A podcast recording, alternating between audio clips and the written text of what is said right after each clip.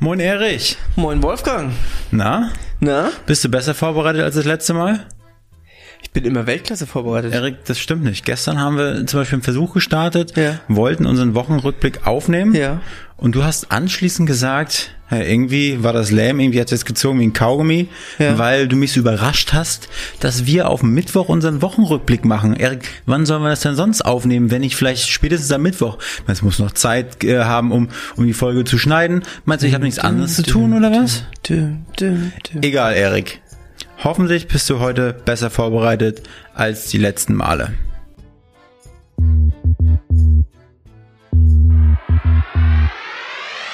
Willkommen bei Hauptstadt Podcast, dem Podcast mitten aus der Hauptstadt mit Wolfgang und dem Erik. Wir interviewen Unternehmer, Schauspieler, Politiker, Sportler, Stars und Sternchen und wer hätte es gedacht? Auch echte Berliner Schnauzen. Ich glaub, ich werd bekloppt. Dit muss ich mir jetzt mal geben. Wenn ihr keine Folge von Hauptstadt Podcast verpassen wollt, dann abonniert uns doch einfach auf allen Kanälen und vergesst nicht euren Freunden und eurer Familie davon zu erzählen. Moin und herzlich willkommen im Hauptstadt Podcast mit dem unglaublich seriös gekleideten Erik the WF Freutel. Und dem immer Weltklasse vorbereiteten Wolfgang Patz, der Dankeschön. seine Erik. Regeln macht, wie er will. Dankeschön. Es sind keine Regeln. Es ist einfach nur, du musst immer vorbereitet sein. Wenn du mit mir zu tun hast, das musst du jetzt nach unserer jahrelangen Geschäftsbeziehung, das ist ja nicht die einzige Beziehung, die wir beide pflegen, musst du das ja immer langsam gewohnt sein, Erik, dass du bei mir nie sagen kannst, wo das Wasser jetzt lang fließt. Diese Doppeldeutung würde ich bestätigen, ja. Ja, sehr gut, Erik. Erik, dann lass uns mal gleich reinspringen. Ja. Jetzt, wo du so richtig top vorbereitet bist. Top Erik, wie war denn deine Woche? Weltklasse. Erzähl mal, was war das Wochenhighlight bei dir? Mein Wochenhighlight war, wir waren Basketball spielen. Aber Seit vorher hattest du noch 100 Millionen Jahren mal ähm, war ich wieder in der Halle und hab Basketball gespielt. Du hast Basketball gespielt. Bist du sicher, dass man das Basketball spielen nennen kann? Kann vielleicht Ich sag, vielleicht mal, für, im, im Gesamtumfeld der Leute, die da Ja. unterwegs waren, inklusive mir. inklusive dir, ähm, bin ich nicht ganz negativ aufgefallen. Gib dir mal ganz kurz einen kleinen Umriss für unsere äh, Ja. Hörerinnen und Hörer über deine äh, äh, Karriere, deine ehemalige Basketballkarriere. Ja. Jetzt, Wie bist du zum Basketball gekommen? Ganz Ja. kurz Definition Basketball. Was ist Basketball? Wie sah dein Leben mit Basketball aus? Wirklich ganz kurz. So deine deine Steps. Ding, ding, ding. Bis heute. Und du kannst auch gerne eine kleine Verletzung mit einbauen. Fünfte Klasse Schulsport, kam auf einmal Basketball auf den, auf den Tisch und ich weiß nicht, auf... Sollte auf, seziert werden im Biobericht. so, Genau, und aus irgendeinem Grund konnte ich diesen Ball werfen Mhm. und hab getroffen. Und dann gab es in derselben Schule, ähm, nach, also es war immer so in Felder unterteilt, ein bisschen Leichtathletik, bisschen das, bisschen das, irgendwann Basketball. Danach gab es ein Streetball-Turnier und ich hatte nicht unbedingt das beste Team um mich herum, also Ja. immer drei Leute. Und wir haben das Ding trotzdem gewonnen. Okay. Und das war irgendwie war dann Basketball so mein Ding. Okay. Da haben wir einen Verein gesucht in der Nachbarstadt, in der Weltmetropole Ludwigslust. Ja. Hab da ein bisschen gezockt und ähm, dann wurde das immer mehr. Sommer Streetball und keine Ahnung was. Zwischendrin auch mal Sportschule. Und Sportschule, wo war die? in Halle. War das wie so ein Internat oder? Ja, genau. Und ist dann ein Internat, so wie ich mir das auch immer vorstelle, mit Halligalli, Orgien, Party, Saufen bis zum Abwinken und äh, Sport wird vernachlässigt? Nee, ganz im Gegenteil. Jedenfalls ähm, war das dann so, dass meine Knie das einfach nicht wollten. Ja. Und ich hatte einen Kreuzbandriss nach dem anderen. Insgesamt, glaube ich, vier, fünf, fünf OPs. Einmal Bakterien drin und alles mögliche. Warst du, warst du damals auch so kräftig wie jetzt? Also ich meine kräftig vom Muskelbau her? Hm, Was meinst du damit? Also ich meine, wie sahst du damals aus von der Statur her? Relativ dünn, nur Trizeps und Waden. Ich stelle mir gerade vor, so ein Körper, wo nur Trizeps und Waden dran sind. Ja. Ein breites Kreuz hattest du aber auch. Ja. doch schon, glaube ich. Und sogar einen Ansatz vom Sixpack hast du mal äh, angedeutet. Ja, während der Sportschulzeit war das, war das, war das gut. Okay. Das, ist- ja. Also hat sich nicht viel geändert. Hat sich nicht viel geändert. nee, die 30 Kilo sonst mehr sind irgendwo, also, Okay, Sportschule und Ja. dann hat, hat gesagt, hier Kreuzbandriss und dann hast du deine Basketballkarriere, bevor sie begonnen hat, wieder an den Nagel gegangen. Ja, aber es waren trotzdem viele coole Jahre. Ja. Und es war für mich auch schwer, dann irgendwas anderes zu finden. Hast du nicht auch mal so einen Dreier-Contest gegen Dirk Nowitzki geschossen? Ich habe mal bei den, weiß ich nicht, Streetball-Meister, deutschen Streetball-Meisterschaften irgendwie. Habe ich mal drei Jahre in Freiburg irgendwie gewonnen. Ja. Da war Dirk Nowitzki, aber irgendwie hattest du was von Dirk Nowitzki erzählt. Der war mal in einem Trainingslager irgendwo dabei. Ach so. Ich Ähm. angeschrien. Mich angeschrien. Und da hat man geworfen, aber ich weiß. Es war in Braunschweig. Mhm. Oder in Wedel. Weiß ich nicht. Und dann hast du, warst du ja noch in Amerika als Austauschschüler, ne? Ja. Also hier Au pair.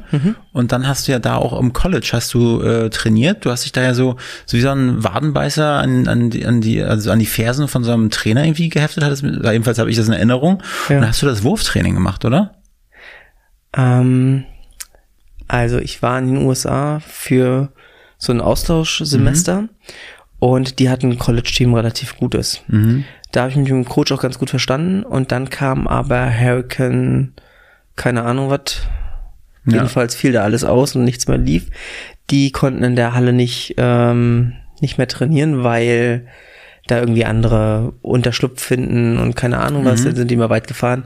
Da war ich dann, bevor die Saison wirklich losging, war ich raus.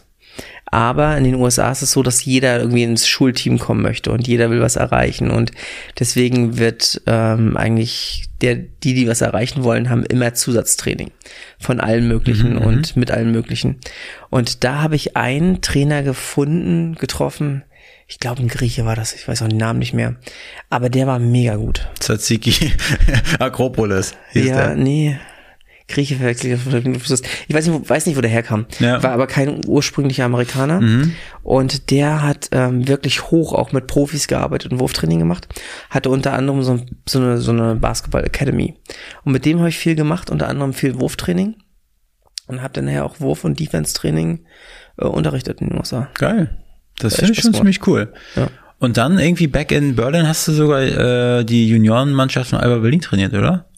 Ich war, bevor ich in die USA bin, Mhm. war ich bei Alba im Jugendbereich. Hatte da aber jetzt nie die Leistungsteams, sondern die zur Vorbereitung die Die Leistungsteams. Waterboys. Die Waterboys. Ähm, sind auch ein paar dabei gewesen, die ein bisschen größer geworden sind, von denen man hatte.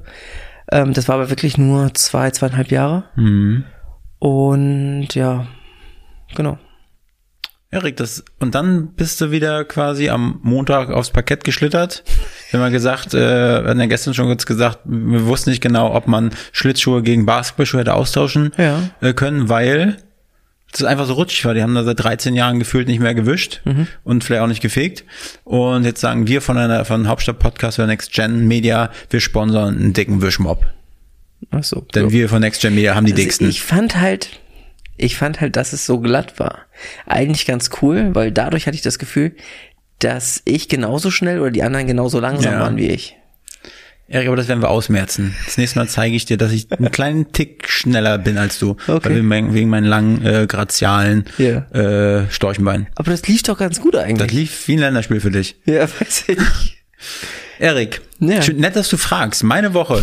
Äh, ich war ja auf dem Saunadampfer Mhm. äh, mit Sophia und äh, war richtig, richtig cool. Also kann ich nur empfehlen, jeder Bock, der Sauna mag und der Bock hat, mit so einem äh, so hausbootartigen Saunageschöpf Ja. äh, auf die Spree zu fahren, am Treptower Park, selber Anker zu werfen und zwei Stunden die Seele baumeln zu lassen. Vielleicht auch was anderes baumeln lassen Mhm. und einfach bei, bei 90 Grad mit so einem Bollerjahn-Ofen mit verschiedenen Aufgüssen und Spreewasser Mhm. äh, mit einem bodentiefen Fenster, was von außen verspiegelt ist, dann äh, sich zehn Minutenweise den Schweiß äh, in jede Ritze laufen zu lassen, der sollte auf jeden Fall mal äh, Saunadampfer auschecken. Ich kann es nur empfehlen. Und wahrscheinlich wer auch schon immer mal alleine mit seiner Freundin in der Sauna sein wollte. Genau. Vielleicht äh, kann man da ja ganz intime Gespräche führen, die man sonst nicht so führen könnte. Ja, genau. Ja, und ansonsten, Erik, äh, zu intimen Gesprächen, die viele Leute belustigen, Ja. kommen wir zu unserem äh, Gast, den wir, ähm, wann hatten wir ihn? Letzte Woche? Das war der Ingmar Stadelmann, das ist ein Stand-Up-Comedian, Ja. den hatten wir bei uns und äh, der wird diese Woche äh, quasi in unsere Hall of Shame äh, aufgenommen. Richtig. Äh, und zwar die, die Hauptstadt Podcast Hall of Shame. Sorry dafür, dass ihr da durch musstet. Und ja, der Ingmar, also ich war auf jeden Fall ziemlich begeistert. Eine richtig geile Stimme, der hat ja auch beim Radio gearbeitet. Ja. Und ähm, ja, was soll ich sagen? Wir, haben jetzt beschlossen, wir wollen uns äh, Ingmar Stadelmann live anschauen, wenn das wieder. Ich habe gestern schon mit ihm geschrieben Oh, geil. und habe gefragt, zu welcher Veranstaltung wir kommen sollten, wo das die coolste Atmosphäre ist. Ja. Hat mir einen Link zugeschickt Oh, geil. und da werden, werden Tickets noch gebucht. Dann ist es ja geritzt. Ja. Also diese Folge ist auf jeden Fall für, für, für jeden, für jedermann da, Ja. der sich für äh, Stand-up-Comedian, äh, Stand-up-Comedy ähm, begeistern kann. Mhm. Und äh, wer auf jeden Fall eine coole Type, äh, den man gerne lauschen möchte. Ja, und ich würde auch sagen, den, den Termin, wann wir da sein werden, Mhm. wenn Corona nicht dazwischen funkt, äh, setzen wir auch noch mal drunter. Ja. Dann vielleicht sieht man sich. Okay, also sagt Bescheid, dann können wir auch gerne nochmal eine kleine Fotosession machen. Dann werden wir irgendeinen Starfotografen ähm, anheuern und dann könnt ihr wirklich äh, Fotos mit den wahrhaftigen Hauptstadt-Podcastern äh, machen. Dann ist sich auch ganz schön wichtig, oder? Nö. Erik, man soll sich nicht äh, unter dem Wert verkaufen hier. Ja. Und ich sag mal, dadurch, dass wir Leute in die Hall of Shame aufnehmen können, das, da haben wir uns ja qualifiziert für. Ja. Und deshalb sollten wir uns nicht unter dem Wert verkaufen, Erik. Das hast du schön Wir gesagt. sind die shamigsten ever. In diesem Sinne, ich wünsche euch viel Spaß bei der Folge mit dem Ingmar Stadelmann und äh, ja, in diesem Sinne schöne Woche, schönes Wochenende Wünsche dir auch. und wir hören uns nächste Woche. Erik, dann. halt die Ciao. Ohren steif. Ciao. So, Erich, Wolfgang. wen haben wir denn jetzt hier? Das haben wir ja schon gesagt, ne? Das haben wir schon gesagt. so, Ingmar. Ingmar, jetzt bist du dran. Ja, Wa- was, gefällt, was gefällt dir an Berlin und was gefällt dir mal so gar, gar nicht? Ich weiß gar nicht, gibt es irgendwas, was an, an, Berlin nicht gefallen kann? Ich glaube, das ist immer so, also man kann natürlich sagen, was man irgendwie doof findet, aber eigentlich ist man ja auch genau deswegen hier. Also eigentlich gefällt mir die Stadt gesamt gut. Äh, ich mag diese, also die Unaufgeregtheit der Berliner, äh, so eine Form von, wie sagt man so schön, äh, Politik, äh, Politikwissenschaftler nennen das heroische Gelassenheit. So, ja. Also, ob da jetzt einer, weiß ich nicht, mit dem, mit dem, mit dem, äh, mit dem Bus irgendeine Scheiße veranstaltet oder weiß ich was passiert oder es gibt einen Terroranschlag und so weiter. Der Berliner hat so eine Form von heroischer Gelassenheit, mit Dingen umzugehen und zu sagen, ey, klar, schlimm, aber diese Stadt hat schon ganz andere Sachen gesehen und äh, das haben wir auch alles irgendwie wieder hingekriegt. Und das muss ich sagen, das gefällt mir sehr, ist auch sehr undeutsch. Berlin ist auch nicht so richtig deutsch, ähm, das gefällt mir tatsächlich ganz gut. Das ist nicht so richtig deutsch, das hört man immer wieder. Ne? Das werden Ja. so wie die Paradiesvögel oder die Parasiten, oder die keiner also, haben will. Es ist natürlich undeutsch im Sinne von, weil es so unperfekt ist, ähm, weil es ähm, sozusagen mit mit diesen mit diesen deutschen Gerüchten äh, so ein bisschen aufräumen mit auch den Vorurteilen, die man generell Deutschland gegenüber hat. Das erfüllt ja Berlin alles nicht. Das ist ja nicht, was hier so passiert. Ähm, und du hast halt einfach das eine der wenigen Städte in Deutschland, die einfach auch wahnsinnig einfach sozusagen multikulturell, wie man immer so schön sagt, alles durchmixt hat und man kann einfach auf alles treffen. So, das wird ja schon in anderen Städten in Deutschland dann schwieriger. Ich war gestern äh, auf so einem Saunadampfer. Ich weiß nicht, ob du das kennst. Es gibt Badedampfer und Saunadampfer auf der Spree irgendwo beim Treptower Park. Ja. Und da war ich gestern in so einer kleinen, ja, ähm, wie Der sagt man? Sauna dann, was Sauna. klingt aber auch schon fast schon wie ein- eine BDSM-Veranstaltung. War, je, War- je, nachdem- war's denn, dann je wirst du nachdem, was wahrscheinlich man auch. draus macht. Ich habe meinen Equipment-Koffer dabei gehabt. nee, und, und dann habe ich so aus dem Fenster geguckt. Ne? Saunadampfer. Bodentiefe Fenster, verspiegelt von außen. Ne? Ja. Also man konnte den Lurch äh, hängen lassen, ohne dass man das von außen sieht. Und dann habe ich mir so gedacht, so das, das, der Treptower oder Treptower im Hintergrund, schon geil, dass man, also man kann sich das erkaufen. Diesen Art von Lifestyle in Ja. Berlin, wo so viele hinwollen, geile Stadt. Äh, Also äh, der, der Dampfer interessiert mich tatsächlich persönlich auch ein bisschen. Jetzt Ja. muss ich später mal eine Adresse geben. Aber ähm, generell muss man ja auch sagen, dass all diese Dinge, die man hier so hat, die gibt es zwar in anderen Städten auch, aber nicht zu dem Preis. Also klar kann man immer sagen, das wird auch gerade hier alles irgendwie teurer und so weiter, aber wenn man mal Besuch von äh, Bekannten aus New York hatte und denen erzählt, was hier, weiß ich was, eben sowas, äh, was du da gemacht hast, so eine Dampfsaunafahrt, äh, was die kostet. 120 Euro. So, ähm, da würde der New Yorker sagen, lustig, wie billig. Ja. Ja, also ähm, es kommt halt immer so ein bisschen drauf an, mit was man es gerade so vergleicht. Und eigentlich möchte man hier, man tut ja immer so auf Weltklasse, also muss man sich dann auch preislich daran messen lassen, was es so auf der Welt kostet. So, und diese Dampferfahrt hat 120 Euro gekostet? Zwei Stunden. Zwei Stunden, 120 Euro. Fand ich echt ein Schnäppchen. Das ist ein Schnäppchen. Ja. Mit Essen, Trinken? Äh, nö, das kannst du dazu buchen. Ich habe aber auch gedacht, da verdienen sie ordentlich mit. Aber Ja? eine Flasche Weißwein 15 Euro fand ich jetzt auch nicht so schlimm. Wo hätte ich ja zwei genommen? Hätte ich eine noch direkt zum Aufguss Ja. benutzt. Ja, und der Das ist geil. Aufguss. Wein auf ist seinem auch noch. Bezahl-Channel mit der das Videomaterial nachher nochmal weiterverwertet. Das heißt, für ihn war das auf jeden Fall eine Investition. Ja, aber mich, aber mich, mich, Genau, aber mich erkennt man da ja eh nicht. Ich habe ja eh immer so eine Latexmaske auf, Ja, wo die Zunge das durchhängt. Gut, Ingmar, äh, was gefällt dir nicht an Berlin? Wie gesagt, das ist schwer zu sagen. Also ich habe wenig oder eigentlich nichts von dem ich sagen könnte, das gefällt mir nicht, weil ich finde, man muss da konsequent sein, wenn man in dieser Stadt ist, da kann man sich hinterher nicht hinstellen und sagen, äh, da ist aber dreckig, hier ist aber laut, zu viele Hunde, äh, unfreundlich und so weiter. Das äh, sind alles Kategorien, in denen der Berliner ja nicht denkt. Äh, von daher äh, scheidet das völlig aus. Also es gibt eigentlich nichts, was ich nicht mag. Also die Top 2 bei uns im Podcast sind Fahrradfahrer und Müll. Ähm, Das Und Hundekot ist auch noch Für dabei? viele, ist auch. für viele Autofahrer dasselbe. Ja, Fahrradfahrer und Müll. die Fahrrad-Cowboys oder so. Ja. Ja. natürlich, also Berlin hat jetzt keine, man muss sagen, es gibt ja eigentlich in Berlin keine Fahrradfahrer, sind ja eigentlich Dschihadisten. Ne? Also in Berlin, in Berlin wird ja wirklich Fahrrad gefahren, als wenn es ja 72 Jungfrauen gibt. Das muss man einfach so sagen. Die denken, weiß nicht, dass sie aus Stahl sind und so weiter. Ich habe das auch mal erlebt, äh, auf der Friedrichstraße, lustigerweise. Auf der Friedrichstraße, es war Winter, es war dunkel. Der Typ fuhr einfach mit seinem Mountainbike komplett ohne Licht mitten auf der Straße. Und dann bin ich daneben gefahren an der Ampel, habe die Scheibe runtergemacht und hab gesagt, was würden Sie vermuten, ist die Haupttodesursache von Radfahrern um diese Uhrzeit? und er guckt ja so in mein Auto rein und sagt, na, ich denke mal so Arschlöcher wie du. Und fährt weiter. So. Gute Antwort. Stellst du dann einfach Wirklich denkst, Im Prinzip hat er ja nicht Unrecht. ja.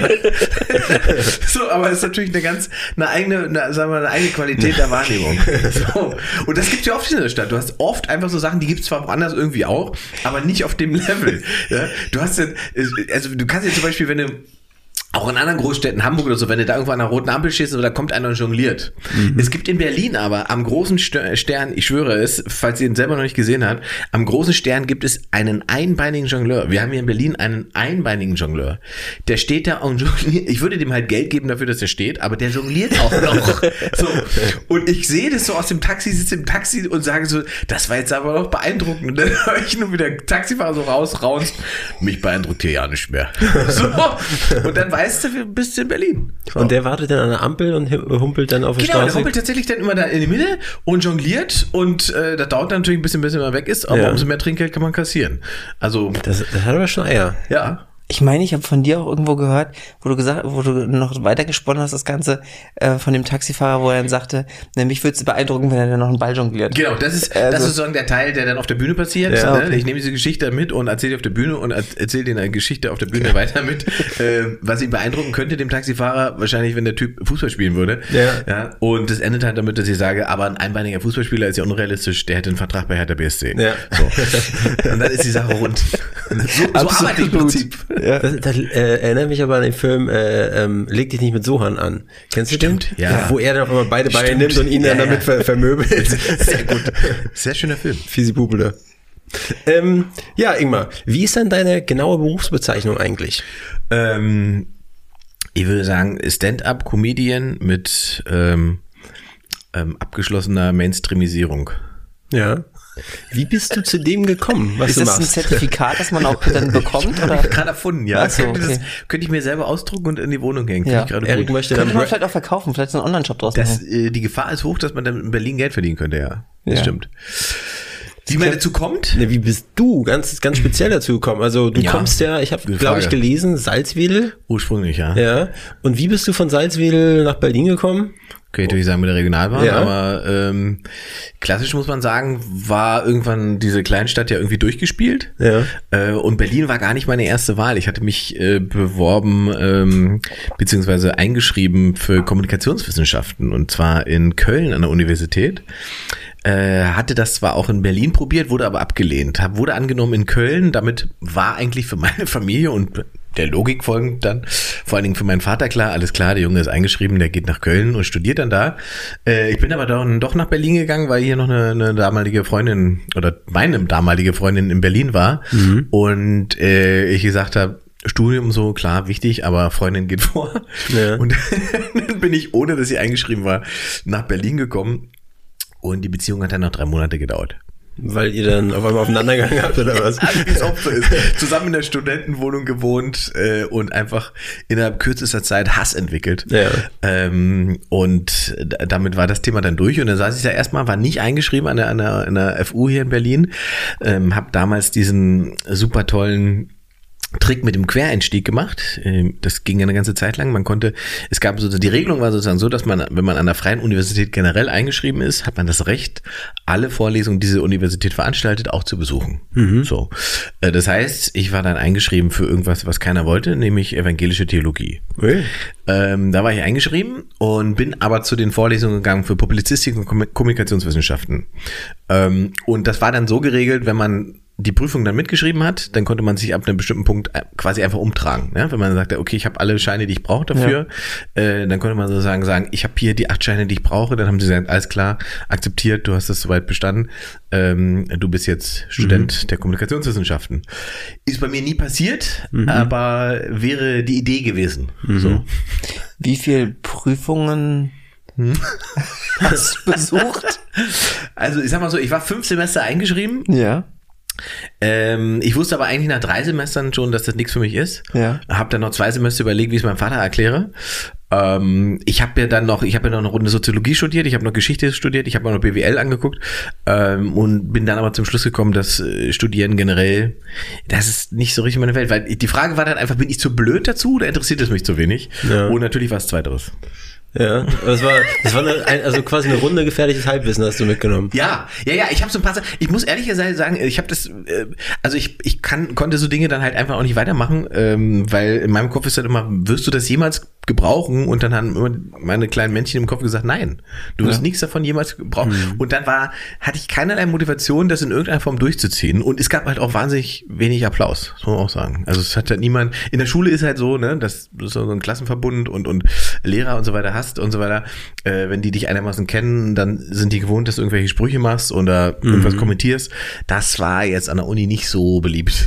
Und, Kann ich mir vorstellen. und das war aber für an diesem Punkt, also bevor du nach Berlin gekommen bist, deine Ex-Freundin war ja waren eine tolle drei Monate hier mit ihr zusammen, hast du erzählt. Ja, vorher waren es zwei Jahre. Aber Fernbeziehung, ja?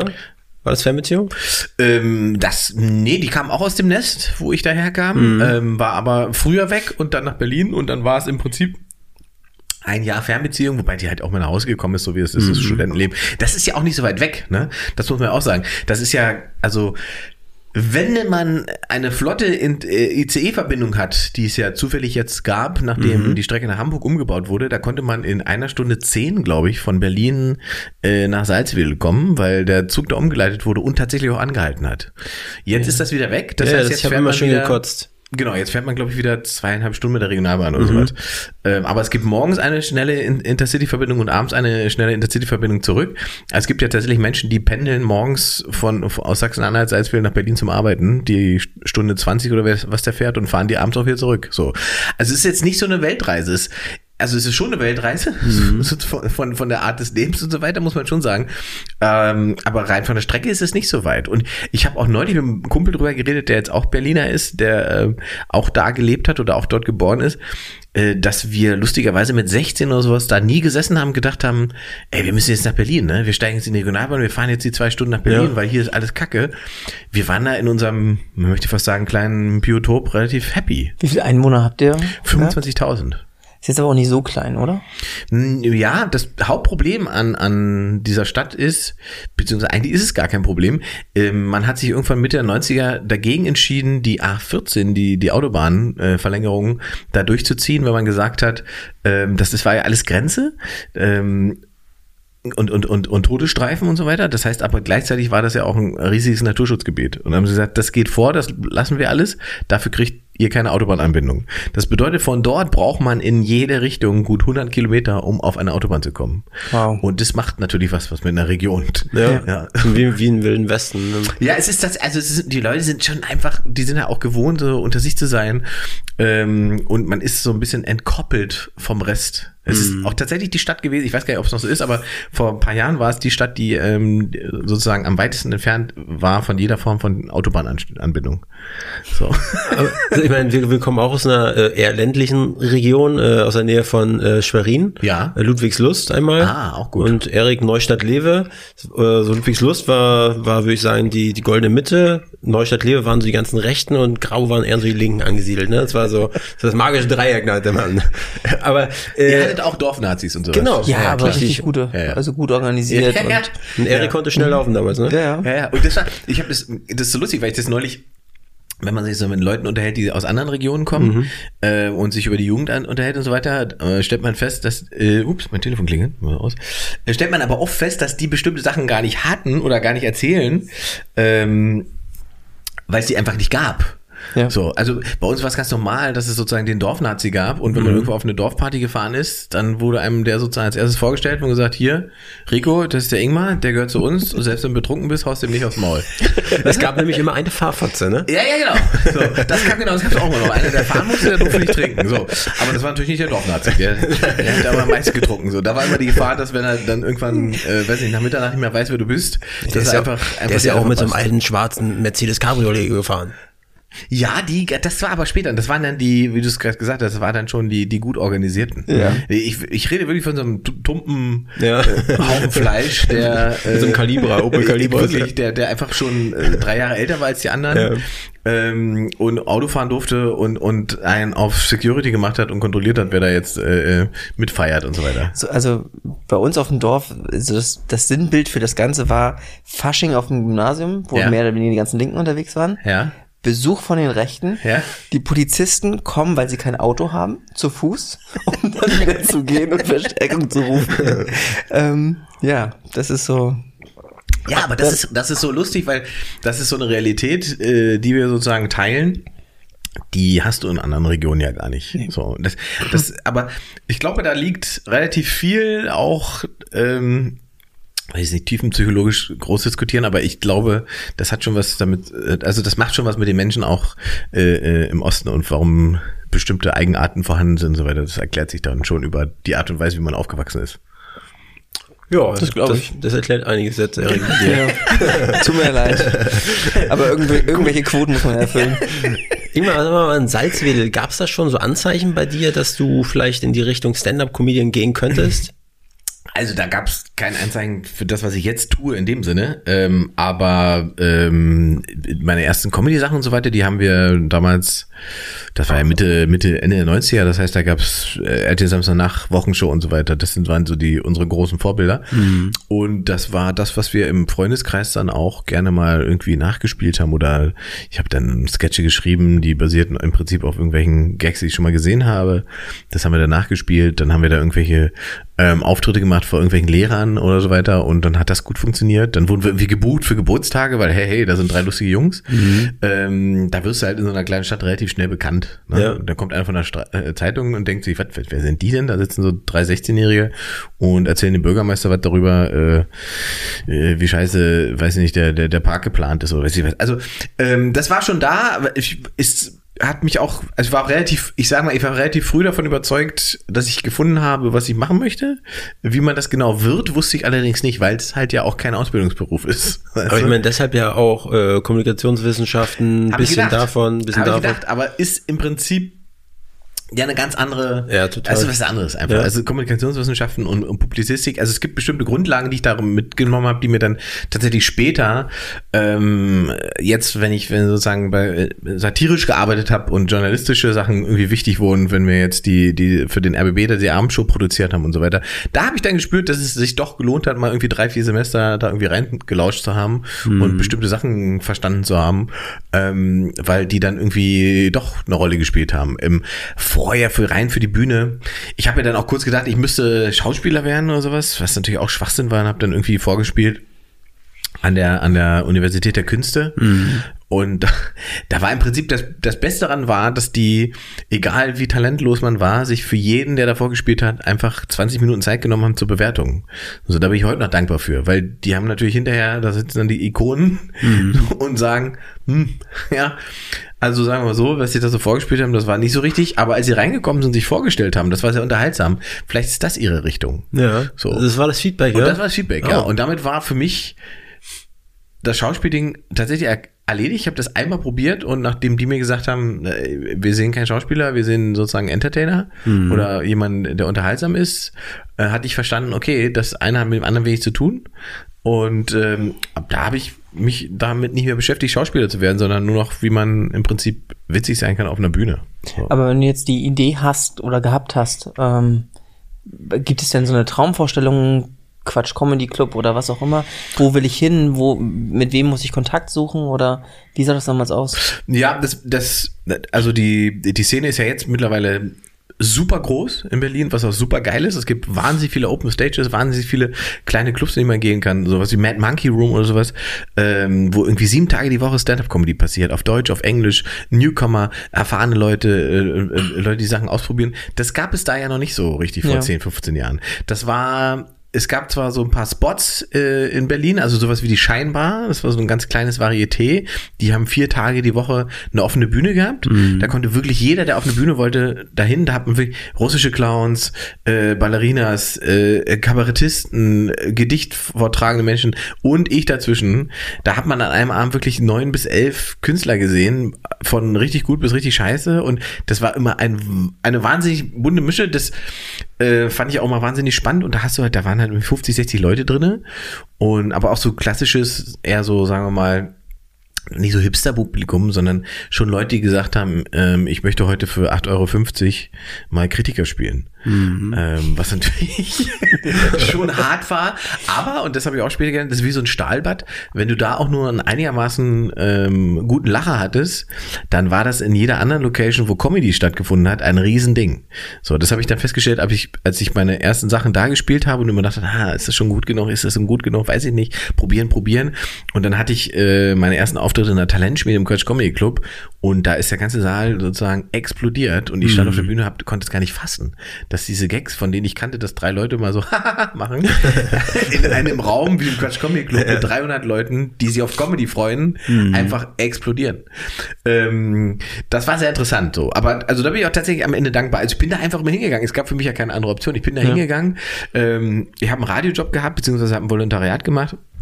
Und in meiner Freizeit, wann immer ich konnte, habe ich irgendwie versucht zu schreiben und bin auf diese kleinen Bühnen gegangen und habe die Sachen ausprobiert. Und dann war es relativ schnell glücklicherweise, dass jemand im Quatsch Comedy Club dachte, der ist ganz spannend. Der ist zwar noch nicht so, dass er am jeden Abend irgendwie lustig ist, aber irgendwie ist es spannend, was er da veranstaltet. Ähm, den versuchen wir ein bisschen zu supporten. Und die haben mich relativ einfach relativ früh sehr, sehr regelmäßig gebucht. Was, was, was, was glaubst du, was war, was hat er in dir gesehen oder was fand er spannend? Also Thomas Hermann selber ähm, hat mich ja dann erst, es gibt diese Talentschmiedenrunde, das heißt jetzt glaube ich auch anders, das heißt jetzt glaube ich Newcomer Hotspots oder irgendwie sowas, äh, Hotshots irgendwie. Äh, damals war es Talentschmiede, im Ursprung moderiert von Ades Zabel, äh, aka Edith Schröder, auch ein Berliner Original. Ähm, da, das war wirklich make it or break it zu dem Zeitpunkt, weil das letzte, was Ades Sabel den Leuten erklärt hat, bevor die Nachwuchskünstler auf die Bühne kamen, war, wie man die wieder von der Bühne runterkriegt. Nämlich indem der ganze Saal anfängt zu zählen. Zehn, neun, acht, so. das ist Das ist hart. schon hart, ja. Genau, das war das letzte, was und dann war, als ich das erste Mal da war, war der der erste, der aufgetreten ist, war der Gewinner vom letzten Mal und der war nach Lass mich nicht lügen, aber ich dachte mal, nach 30 Sekunden war der weg, weil die Leute angefangen haben zu zählen. Und dann stehst du in der Bühne und denkst, ach du Scheiße. Ja. So. Ähm, Also ich glaube, da, da kann Oh, man sich richtig einkacken. da kann man richtig einkacken, ja. Und dann habe ich, wie gesagt, dann habe ich ja einfach diese Erfahrung gemacht, als sie rausgekommen sind und die ersten Sachen irgendwie gut funktioniert haben, war das, war ich sozusagen befreit und auch relativ euphorisch. Ähm, und und ähm, äh, Thomas Hermanns hat das ja dann auch erst gesehen, als ich im, im Finale war, weil der war dann Juryfinale und die haben dann besch äh, beschlossen, äh, äh, sich alle anzugucken und äh, welche sie sozusagen in die regulär, regulären Shows mit aufnehmen und so weiter. Und ähm, der hat das irgendwann dann mal so im, im Vorbeigehen zu mir gesagt, dass er das gut findet, äh, dass jemand mal äh, Tabus auf der Bühne anspricht und es sozusagen schmerzbefreit auch ausspricht. Schmerzbefreit. Ein nettes Kompliment. So, und auch keine Angst hat davor, Ja. mit so einer Pointe mal einfach äh, daneben zu liegen. Äh, Und das war am Anfang, glaube ich, tatsächlich ich hab, weiß gar nicht, ob ich das so, wie sagt man, es gibt nicht so ein, so, ein, so ein Konzept direkt dahinter, aber mein Eindruck war halt immer, ich habe halt ganz viele amerikanische und englische Sachen gesehen und so dachte immer, ey, wie hart die sein können und wie versaut die sein können. Und so, das muss doch in Deutschland auch gehen. Und in Deutschland gab es im Prinzip nur Ingo Appel, der das irgendwie, äh, sagen wir mal, mit auf die 12 gemacht hat. hat er nicht immer so seine Haare so? Ja, ja, genau. Und den haben sie ja dann gerade auch quasi medial zerlegt, weil er irgendwie in irgendeiner Fernsehshow Babypuppen durch die Wand geschossen hat oder sowas. So.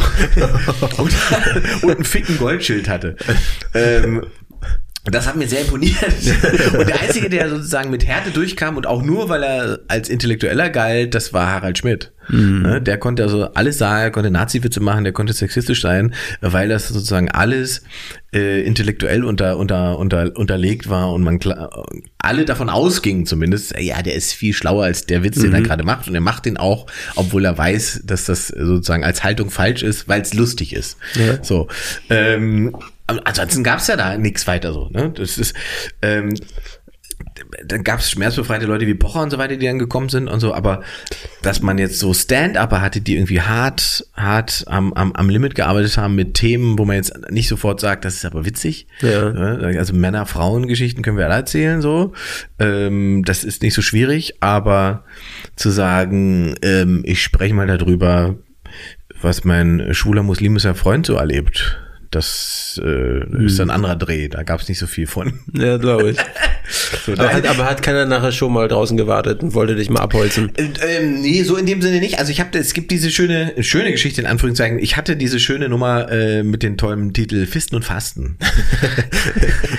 Da hast du aber echt keinen Hunger mehr wahrscheinlich, wenn du das erste Mal bist. äh, ich wurde irgendwann gebucht für, für die, für die Gala-Light äh, CSD in Hamburg war das. Ich weiß gar nicht, das ist locker auch zehn Jahre her. Ähm, und die haben mich da gebucht und, und äh, da habe ich 15 Minuten Programm gehabt. So. Und ursprünglich habe ich einfach gedacht, okay, du spielst einfach einen Ausschnitt aus deinem Solo ähm, als Werbung für, für die Tournee. Und umso näher dieser Termin kam, umso mehr habe ich gedacht, Moment mal, du sitzt in diesem Galaraum, da sitzen 800 Homosexuelle da muss man doch mit arbeiten, das ist doch eine Chance. Und dann habe ich halt überlegt, was kann man denn machen? Was, was, was würde ich denn als, was kann man als Thema auf die Bühne kriegen, was irgendwie spannend ist? Und dann habe ich, wie gesagt, damals ein Kumpel von mir, schwul und Moslem gewesen. Und wir sitzen, sitzen da irgendwie am Neulendorfplatz, trinken Kaffee und ich erzähle ein bisschen auftrete und er freut sich, dass ich da hingehe und so weiter. Und ich sage ihm, aber ich will irgendwas Besonderes machen. Was soll ich denn erzählen? Was meinst du denn? Was wir können Und dann guckt er mich an und sagt, erzähl doch von mir. Mich gibt's doch offiziell gar nicht. Ja. So, und damit war das sozusagen gelegt in meinem Kopf. Und dann habe ich zu Hause gesessen und hab, macht man sich sozusagen erstmal Gedanken, äh, was, was, was sind sozusagen die, die Unterschiede, die Gleichnisse, dann Fisten, Fasten, Fasten, Fisten. So, blöde Idee, weitergesponnen, fünf Minuten nochmal draus gemacht. Da super funktioniert, weil die das alle dann irgendwie gecheckt haben. Alles klar, er, er, er präsentiert uns sozusagen die Tabus. Ähm, und danach hatte ich den Gedanken, wenn das so gut funktioniert vor äh, Special Interest Publikum, Nach, also du hast fünf Minuten, hast du, oder diese 15 Minuten hast du voll durchgezogen? 15 Minuten habe ich voll gemacht, aber ich hatte fünf Minuten sozusagen extra dafür gebaut. Okay. Ne? Und dann habe ich aber gedacht, wenn das so gut vor Special Interest Publikum funktioniert, dann nimmst du diese fünf Minuten auch mit in dein Soloprogramm und Ja. probierst das auch auf Tournee aus und so weiter. Und stellte natürlich fest, dass das auf Tournee ähm, relativ anders funktioniert, wenn, wenn, wenn, ähm, äh, sagen wir mal, der Anteil der Heterosexuellen höher ist ähm, und nicht jeder gleich weiß, was gemeint ist und so weiter. Also es war halt, war, und das war aber für mich so faszinierend, dass ich das jeden Abend gemacht habe, um zu sehen, was passiert im Publikum. Weil Ja. das ist einfach, weil Leute schockiert geguckt haben, äh, andere haben so verschämt gelacht, andere wiederum haben große Augen gekriegt und fingen sich an zu freuen, dass da jemand was macht auf der Bühne, was sie so noch nicht gesehen haben und so. Und dann äh, kam der Moment, wo ich zu meiner Managerin gesagt habe, ich will diese Nummer im Fernsehen spielen. Und sie hat gesagt, könnte schwierig werden. Könnte schwierig werden. Ähm, und tatsächlich war das schwierig. Ich glaube, fast anderthalb Jahre. Ich habe zu dem Zeitpunkt, ich hatte Deutschen Comedy-Preis begonnen, irgendwie äh, RTL Comic Grand Prix und so weiter. Das war so ein Moment, wo irgendwie alle Shows, die irgendwas mit Stand-up zu tun haben, die haben alle versucht, mich einzuladen. Und jedes Mal habe ich gesagt, ich komme nur, wenn ich die Nummer spielen darf. Und dann haben die immer gesagt, "Hm, kann ich was anderes spielen? Und da habe ich was anderes gespielt. Und der einzige, der gesagt hat, du kommst und spielst genau die Nummer, das war Stefan Raab. So, Richtig TV gut. total. Ähm, da haben wir das hingeschickt und ähm, äh, der hat ja sozusagen die, die Leute, die das Stand-up gemacht haben, da, die Texte hat er quasi immer selbst wohl abgenommen und hat selbst drüber geguckt, was die machen. Und er wollte unbedingt, dass ich es mache. Und dann war ich bei Raab, hab diese Nummer da gespielt und das war ja so, da wurde, wurde immer am Nachmittag aufgezeichnet und dann bist du irgendwie abends als Berliner dann wieder zum Flughafen, bist wieder zurückgeflogen. Ähm, und so war das hier auch, es war irgendwie die Aufzeichnung 17 oder 18 Uhr und lief eigentlich alles super, ich war happy und hab gedacht, endlich, endlich hat eine Eier, zieht das durch und so, ähm, steigt dann irgendwann in den Flieger, fliegt nach Berlin, die Sendung liegt glaube ich 22.30 Uhr oder sowas, war dann irgendwann um 23 Uhr zu Hause, also kurz danach und äh, guckte auf meine Facebook-Fanseite, was da jetzt wo so Tolles passiert. Weil normalerweise war es so, ich war vorher schon ein paar Mal bei Raab, wenn man bei Raab war, hatte man hinterher immer irgendwie zwischen drei, vier, 5.000 neue Fans. Ne, Ja. Leute, die ich noch nicht kannten, die sind dann da alle so gekommen und waren auf einmal auf deiner Seite. Und in diesem Fall waren zwar auch jede Menge neue Fans dabei, aber es kam etwas anderes hinzu. Ähm, ich hatte jede Menge neue private Nachrichten. So, und da klickte ich rein und stellte relativ fest, ähm, sagen wir mal, die Humorbereitschaft nicht in allen Bevölkerungsteilen, was das Thema Fisten und Fasten angeht, so hoch ist, wie ich das eingeschätzt habe. Da waren einfach, ich glaube, es waren 25 Morddrohungen, ähm, die ich da im Postfach hatte. Und dann sitzt man erstmal zu Hause und, und denkt, was ist denn jetzt los? Was machst du denn jetzt? So, und dann Ja. habe ich nächsten Tag ähm, äh, Polizeitermin gehabt und, und habe dem das da alles präsentiert und so weiter. Und dann hatte ich so einen Kontaktbeamten, der dann immer ähm, ähm, sozusagen das nachverfolgt hat. Ne? Dann informieren sie dich ja darüber, ähm, wie ernst muss man das nehmen. Äh, wir haben das und das überprüft und so weiter. Und dann habe ich den auch gefragt, was soll ich denn da jetzt machen? Und, so weiter. und dann guckte mir, nur, nur antworten Sie doch einfach mal. so, und das war tatsächlich gut, weil ich habe dann einfach allen 25, die mich umbringen wollten, geantwortet und stellte relativ, Ich habe allen 25 ja, die und stellte aber relativ schnell fest, wenn die feststellen, dass da ein Mensch zurückschreibt, Ja. Äh, ändert sich die, die Ansprache und das, was die sagen und schreiben, relativ zackig. Also nicht bei allen, aber bei relativ vielen. Und dann nahmen dann einige auch relativ flott ihre Morddrohung oder ihre Gewaltdrohung zurück. Ähm, damit fielen die sozusagen aus dem Raster. Und am Ende sind, glaube ich, sind sind zwei ernsthafte Fälle sind übrig geblieben und da warte ich immer noch. Okay. Ja, wir, Und von wir, den anderen wünschen dir- 23 hast du so ein paar Best Friends draus gemacht, oder? Nee, das nicht. Nee, nee, es sind keine Best Friends, sind das nicht geworden und so weiter. Aber es, es gab ein paar interessante Austauschmomente und so weiter. Ähm, ich war damals ja auch noch also aus heutiger Sicht würde ich wahrscheinlich auch die ganze Nummer ganz anders aufhängen. Ich würde die Geschichte ganz anders erzählen, äh, um, um, um, um, um den, um den Approach oder die Idee dahinter zu verdeutlichen. Damals war ich noch, so, war ich noch so drauf, dass ich dachte, wer es nicht kapiert, ist halt zu blöd. Stumpf ist Trumpf oder Ja, was? seine Sch- selber schuld. Wer nicht checkt, wo ich stehe, so. Und ich habe ja dann irgendwann mit dem, mit dem, mit dem späteren Programm habe ich dann irgendwann angefangen, immer eigentlich den Anfang der Show, die ersten 10, 15 Minuten zu nutzen, um mich als Person irgendwie einzuführen und zu erklären. Zu sagen, hey, was ich will, wer ich bin, so. Ohne jetzt belehrend da rumzulaufen, aber um klar zu machen, ähm, das ist, der ist jetzt kein Misanthrop und der ist auch kein, kein Hassprediger und weiß ich was, sondern der mag schon Menschen, der möchte Spaß machen und der möchte vor allen Dingen, äh, dass da irgendwie nochmal ein Fenster am Kopf aufgeht, nachdem ich gelacht habe. So, das ist die Idee. Äh, und das Witzige ist, nachdem ich damit angefangen habe, habe ich ja dann dafür, dann habe ich für, im Prinzip für dieselben Nummern Kabarettpreise bekommen, die, wo sie mich vorher verpönt haben, war jetzt auf einmal, oh ja, spannender Typ. So, also ähm, Aber hast du, hat das was mit dir gemacht, diese äh, netten Freundschaftsanfragen, die du bekommen hast, dass du die Nummer nicht nochmal so dann erzählt hast, was? Ich, ich habe die Nummer weiter im Programm gehabt. Ich habe sie öffentlich, habe ich sie tatsächlich nicht weitergespielt. Ich habe sie nicht ähm, äh, nicht im, im, im Fernsehen mehr äh, gemacht danach und so. War für mich auch eigentlich tatsächlich mit dem einmal bei Raab war das Ja. für mich auch auserzählt. Ähm, es hat mich tatsächlich es war das erste Mal, dass es mich sozusagen, wie sagt man, da ist mir klar geworden, dass die Leute, die sind nicht mehr so weit weg von dir. Ja? Ja. Der, der emotionale Impuls, den man auslöst über, über, über irgendwelche Social Medias oder irgendwelche Fernsehauftritte und so weiter, die live sind, die quasi auf Second Screen, wie man schön sagt, direkt kommentiert werden können und so weiter, das ist eine Schwelle, die ist viel, viel geringer als früher. Deswegen muss man äh, die Sachen auch anders einordnen. Wenn mich früher, was früher, also 90er reicht ja, wenn mich in den 90ern irgendeiner in der Glotze gesehen hätte und gesagt hätte, was für ein Arsch, dann hätte der sich danach hinsetzen müssen, hätte mir einen Brief schreiben müssen oder aber er hätte sich einen Termin raussuchen müssen, wo ich auftrete, hätte er hinkommen müssen, hätte sich noch ein Ticket kaufen müssen, um mir hinterher nach der Show zu sagen, du bist ein Arsch. Das macht ja niemand. Das war aber auch noch geil früher, ne? So dieser letzte Bildschirm, schicken Sie Ja. Ihre Meinung an, Postfach. Ja, das ist immer der Punkt. Das ist, und, und Briefe schreiben ist ja etwas äh, total. Also, wenn es etwas gibt, was nicht aggressiv ist, dann ist es doch Briefe schreiben. Du kannst so wütend sein. Papier, wirklich. Und du kannst so wütend sein, wie du willst. Sobald du vor so einem Blatt sitzt und da, da kriegst du ja keine Wut rein.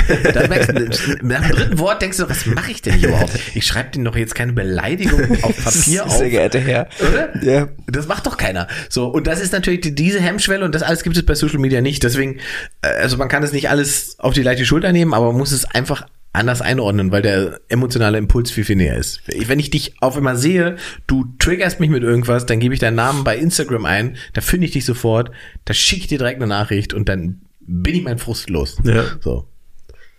Äh, kurze Frage, was mich interessiert, warum soll man sonst fragen? Ne?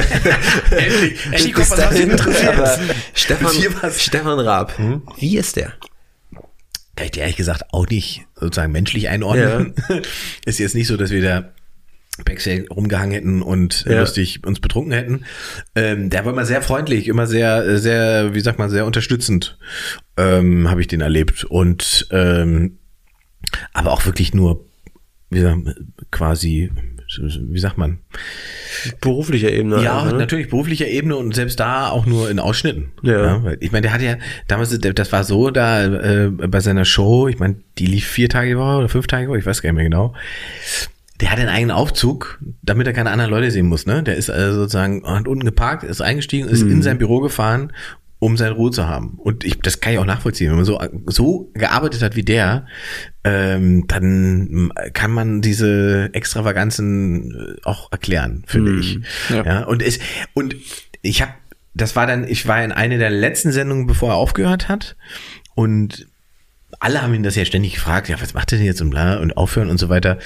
Und ich habe ihn das nicht gefragt und so weiter, aber ich war sozusagen Teil eines Gesprächs, in dem er dann natürlich auch sagte, irgendwie, dass er im Prinzip eigentlich alles hat. Das Einzige, was er nicht hat, ist Zeit. So, und da habe ich auch überlegt, da hat er recht. Er hat ja jetzt 20 Jahre lang eigentlich alles gemacht.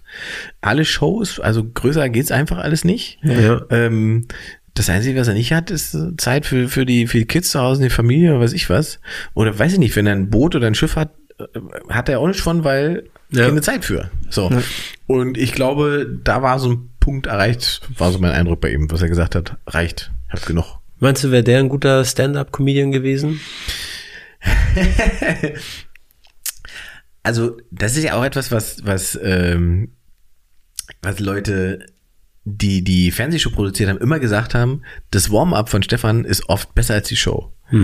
Weil bei den Warm-up hat er immer so Musiknummern gemacht mit Gitarre und mit der Band und hat improvisiert und hat Leute auf die Bühne geholt. Ähm, das war wie so eine kleine eigene Show. Da habe ich jedes Mal habe ich mir dieses Warm-up angeguckt und das hatte ich mein Eindruck war auch oft, dass er sich quasi aufs Warm-up dann mehr gefreut hat als auf die Sendung selbst, weil die Sendung war halt hart Routine und das Warm-up war immer noch irgendwie, was ihm irgendwie, irgendwie dann Spaß gemacht hat und so weiter.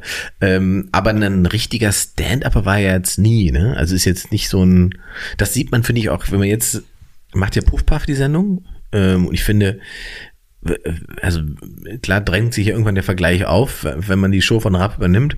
Was Puffpuff halt einfach viel, viel besser kann, ist einfach Stand-up. Der kommt halt raus, hat ein ganz anderes Standing, eine ganz andere Art, diese Show zu performen.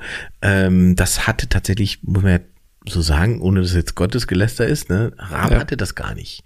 So, der hat das mit so einer Das auch eine Nonchalance ganz weg. andere Zeit gewesen. oder? Ja, das kommt noch hinzu. Also es ist jetzt so hart und schnell auf den Punkt Genau. geworden. Ja, ja. Äh, da muss man schon echt aufmerksam sein. Ja. Also und wie gesagt, das ist ja, du hast ja mit Puff Puff einfach, der ist ja einfach eine Maschine. Ich meine, den, den kenne ich auch 100 Jahre, der, der, der hat zur Zeit, zur selben Zeit angefangen wie ich. Das ist einfach 15 Jahre Live-Erfahrung und wirklich alle Situationen schon einmal durch Ähm, und da weißt du halt einfach, wie du weißt ja einfach, wie es geht. So, Und das ist ja ein Vorteil, den er ja auch seinen anderen Pro-7-Kollegen gegenüber hat. Also jemand wie Klaas oder, oder Joko und so weiter, die sind ja irgendwie gute Entertainer und gute Moderatoren, aber sobald auch da in der Show irgendwelche Stand-up-Teile sind, merkt man, dass die das quasi nicht gelernt haben und nicht mhm. gemacht haben. Das finde ich mal interessant. Bei Böhmermann war es auch so. Das Böhmermann hat früher immer noch Stand-up-Parts gehabt in seinen Shows, das haben sie dann irgendwann alles sein lassen, weil seine Qualitäten und Stärken natürlich andere sind. So. Und was genau ist Stand-up? Dieses freie Erzählen? Oder schon was mitgebrachtes oder auf die Situation eingehen oder selbst einfach komisch sein? Also was genau? Ja, Stand-up-Comedy an sich ist, das ist ja äh, eigentlich schon eine Form von Präzisionsarbeit. Ähm, der Trick in Anführungszeichen ist immer der, dass für das Publikum muss es so aussehen, als könnte das nur jetzt im Moment entstehen. Ja. ja als würde das jetzt der Moment sein, in dem der Gag entsteht. Ähm, es geht also wahnsinnig viel um Timing. Es geht gar nicht mehr so rum, was man sagt, sondern es ist tatsächlich fast, ich würde fast zu 900 Prozent sagen, wie man das sagt.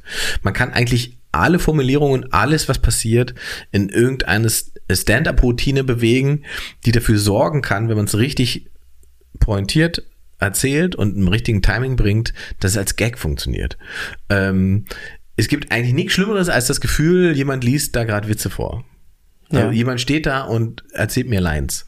Sondern ich, es geht schon darum und auch, auch wenn man Late Night oder solche Shows macht, die wöchentlich oder täglich sind, ähm, dann ist die Qualität ja noch mehr gefordert, dass man in der Lage ist, ohne dass der Text schon hundertmal gemacht wurde ne, und hundert Routinen gemacht hat, ähm, dass man das irgendwie abrufen kann, dass das trotzdem irgendwie funktioniert. Weil das unterscheidet Stand-up-Comedy im Prinzip äh, von anderen Kunstformen.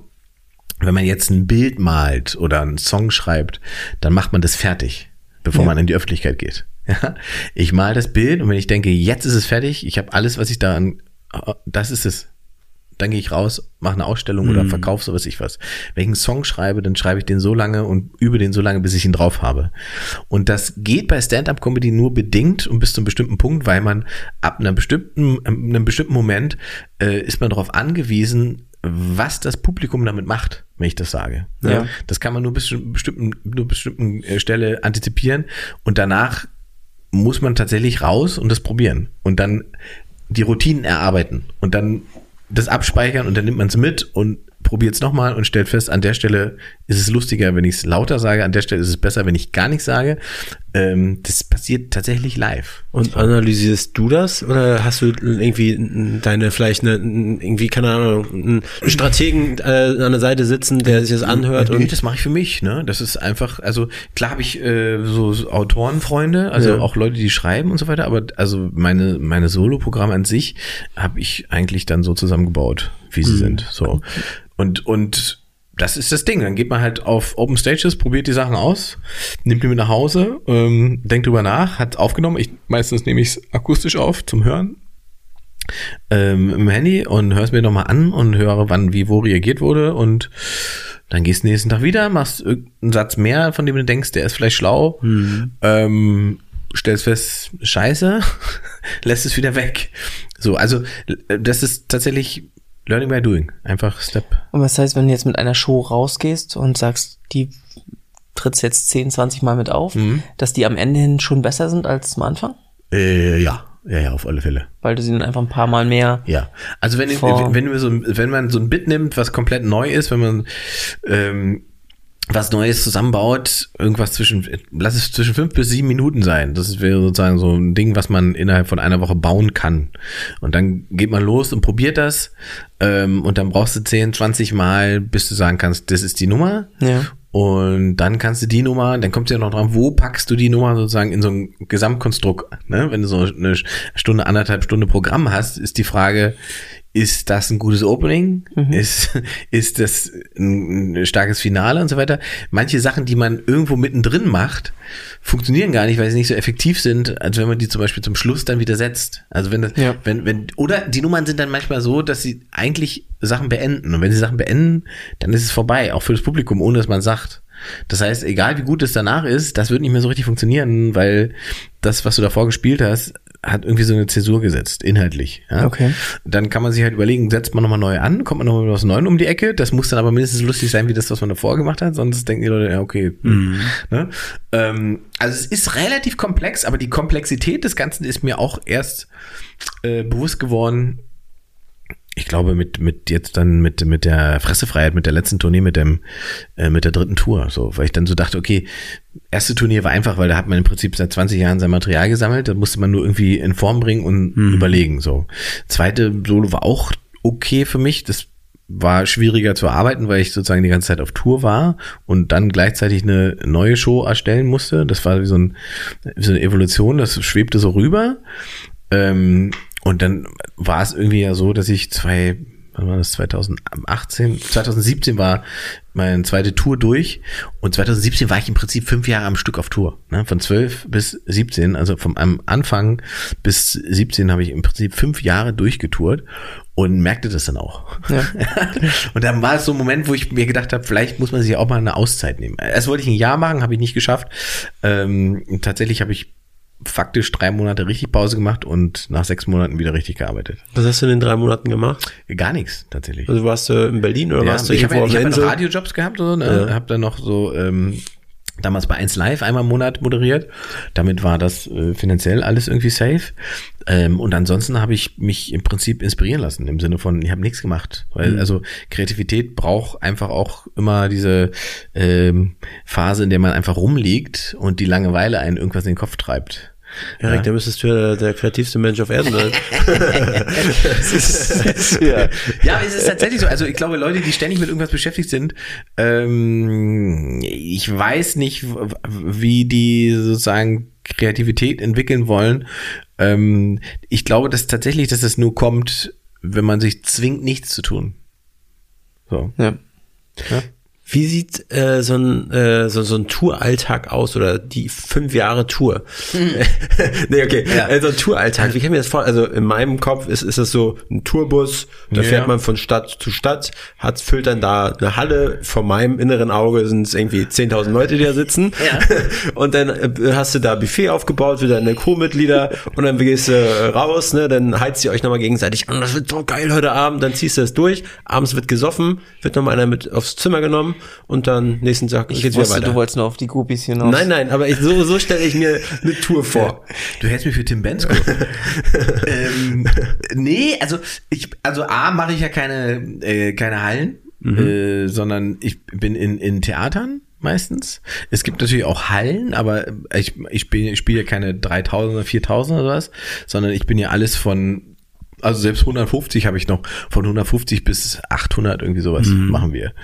Ähm, und ich generell ist, ich glaube, ist es wichtig, dass der Raum, in dem man sich bewegt, gemacht ist für das, äh, was ich da veranstalte. Also Theater und so funktionieren gut. Hallen, ich habe ja auch ein paar Mal so so so so Events mitgemacht wie Lanxess Arena oder sowas, so äh, Comedy Nacht und so, wo du da vor 15.000 auftrittst.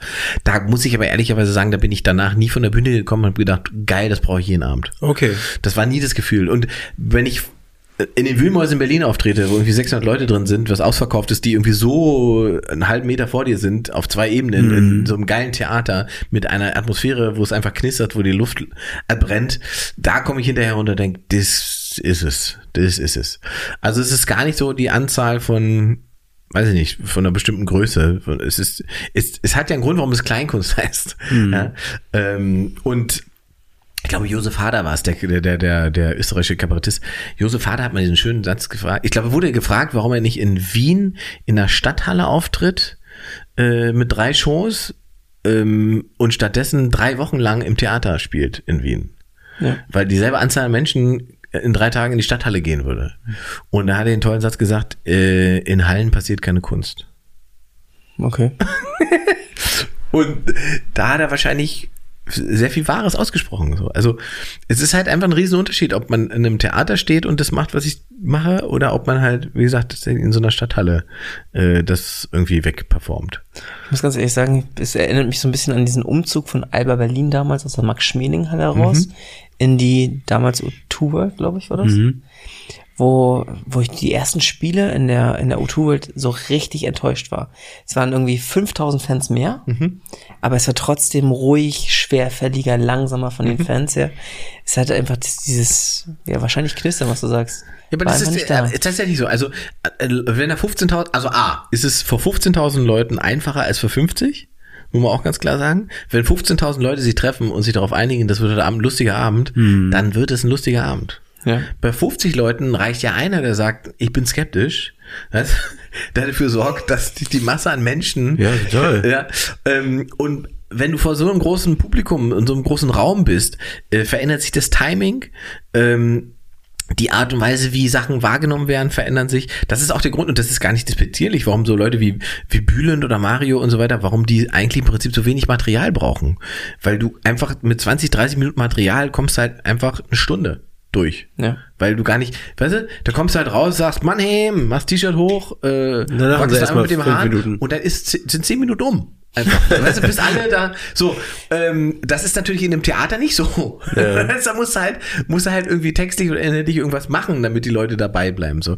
Ähm, und das liegt mir tatsächlich auch mehr, und das habe ich auch irgendwann verstanden, dass ich nicht der, der Popstar-Comedian werde und auch gar nicht sein will dann. Aber das ist wahrscheinlich einfach monetär für, also, ist, Ja, ist, also klar, das ist, da muss man sich das vormachen, Ja. dass es natürlich sozusagen finanziell spannend ist, so stadtteilmäßig Ja. die Größe zu erreichen und so.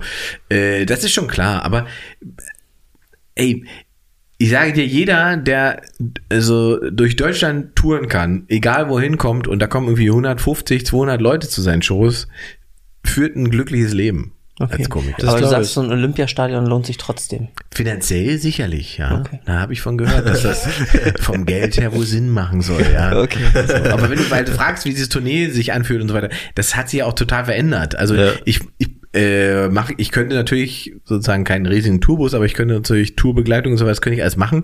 Aber ich bin auch so ein Typ, der gerne einfach alleine ist und da alleine hinfährt, auf dem Weg dahin mit seiner Karre unterwegs ist, äh, seine Musik hat, seinen Raum hat und dann da die Show spielt, danach ein ordentliches, schönes Hotel hat und dann nächsten Tag woanders hin. So.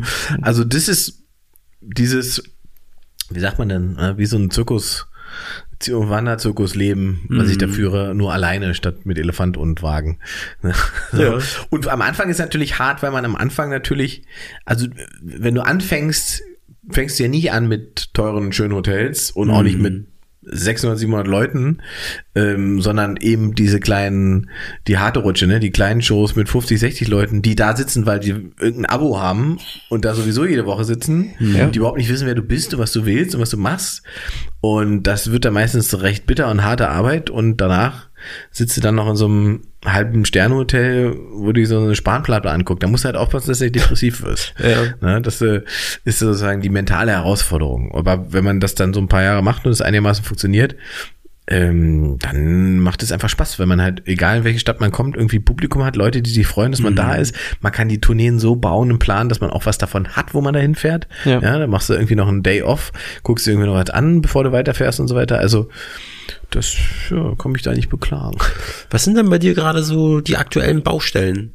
Jetzt so 2022. Ähm, die aktuelle Baustelle ist vor allen Dingen diese komische Pandemie be besiegen. Wegniesen. Wegniesen, ja. ähm, also es wäre ganz schön, wenn wir dann irgendwie dieses Jahr dann doch wieder irgendwie spielen können. Ich habe irgendwie ähm, eine Jubiläumstournee haben wir geplant, ähm, was eigentlich nur mal eine Jubiläumsshow sein sollte, aber jetzt ist es eine Jubiläumstournee geworden. Ähm, und damit feiern wir im Prinzip zehn Jahre Solo unterwegs. So, das ist das, das Ding, was ich dieses Jahr hoffentlich ähm, so machen kann, wie ich das machen möchte. Ähm, ansonsten gibt es einen Podcast, den ich mache mit, mit, mit Idel Beider. Ja. IIS heißt er. Der läuft weiter und daraus entwickelt sich eine Fernsehshow, ähm, bei der wir aber noch nicht genau verraten dürfen, wann, wie und wo. Ja. Also, ähm, da geht noch ein bisschen was. Ich bin gespannt. Und du, du, hast einem anderen Podcast gesagt, da kam die Frage, wie kann man dich unterstützen, euch unterstützen, Ja. Tickets kaufen, ne? Ja, es ist so simpel. Die Leute kommen ja tatsächlich momentan relativ oft und sagen, ey, Pandemie und Krise und so weiter, ey, können wir euch irgendwie Geld überweisen oder kann ich über...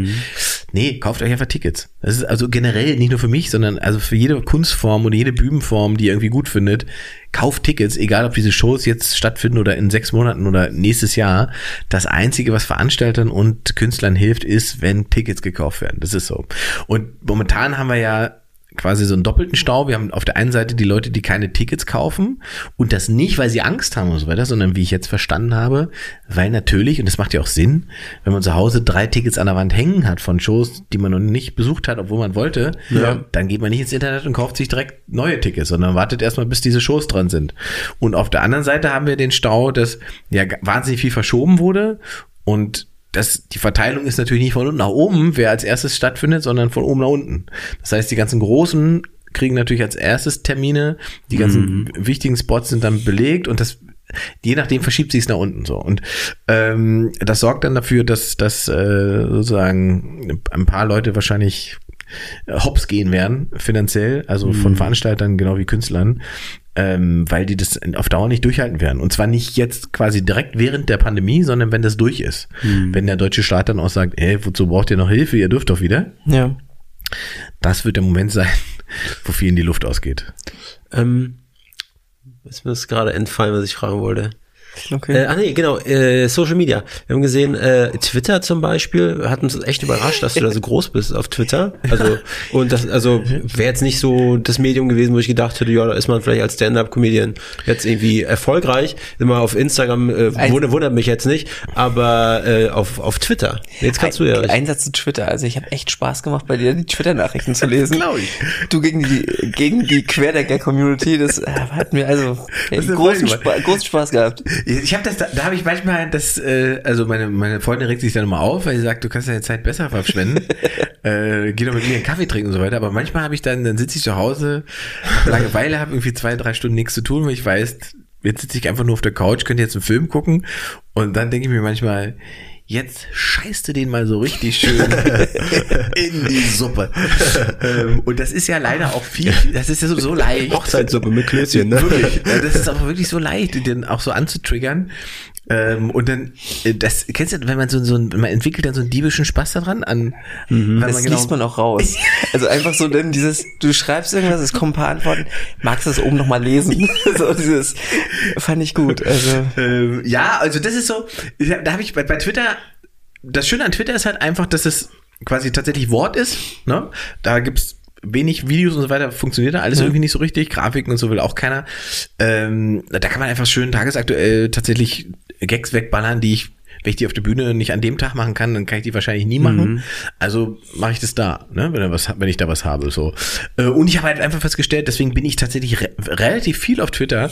Ähm, man kann sich ja sozusagen, wenn man sich informieren will, äh, eine Blase zusammenbauen mit Sachen, für die müsste man ja sonst einen tierischen Aufwand betreiben. Also irgendwelche äh, New York Times Journalisten und so weiter, denen folgen oder äh, verschiedensten Wissenschaftlern und so weiter, die ich vorher nie gekannt habe, nur durch Twitter und irgendwelche anderen Leute, die die geteilt haben, mir überhaupt. Ja, ähm, und da habe ich schon festgestellt, dass ich, man lernt halt wahnsinnig viel. Also wenn man sich die richtigen raussucht oder äh, sozusagen ein bisschen mit Bedacht guckt, äh, wie man sich da äh, zusammensucht und wie man folgt für Infos und so weiter, ist bei Twitter die Chance, dass man nochmal was mitnimmt, einfach viel, viel höher als bei Facebook oder Instagram.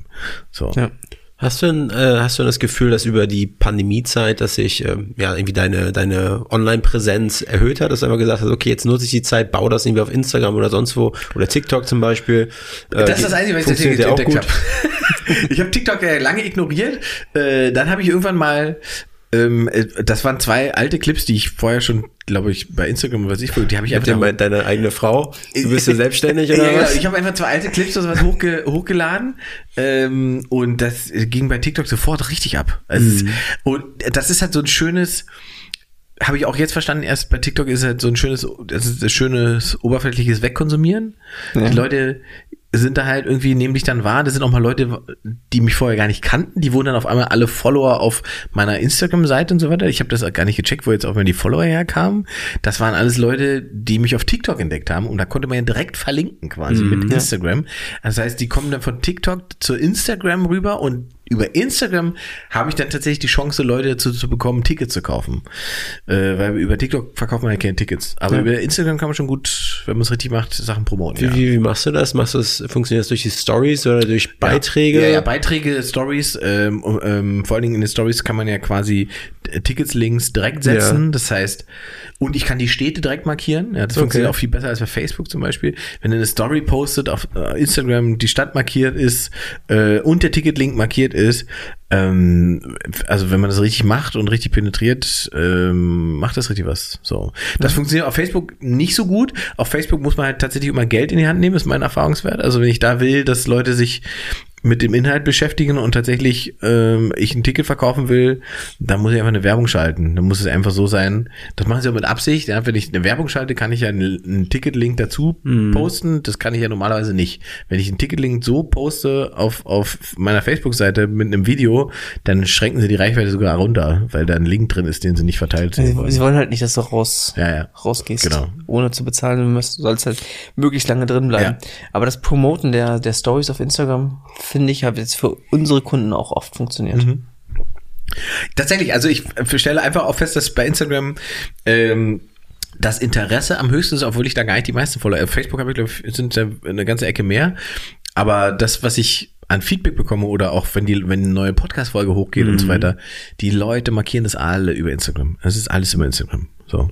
Und ähm, Dementsprechend haben wir jetzt für die für die Tournee die die Haupt den Hauptaugenmerk was was für die Promo angeht einfach auf Instagram mit mit Stories und und Clips und und Memes geschoben. So. Ja, das glaube ich. Deine Accounts verlinken wir auf jeden Fall. Das ist vielleicht schön, vielleicht kriegst ja, du noch ein, zwei Follower dazu. nehme ich, nehme ich, nehme ich.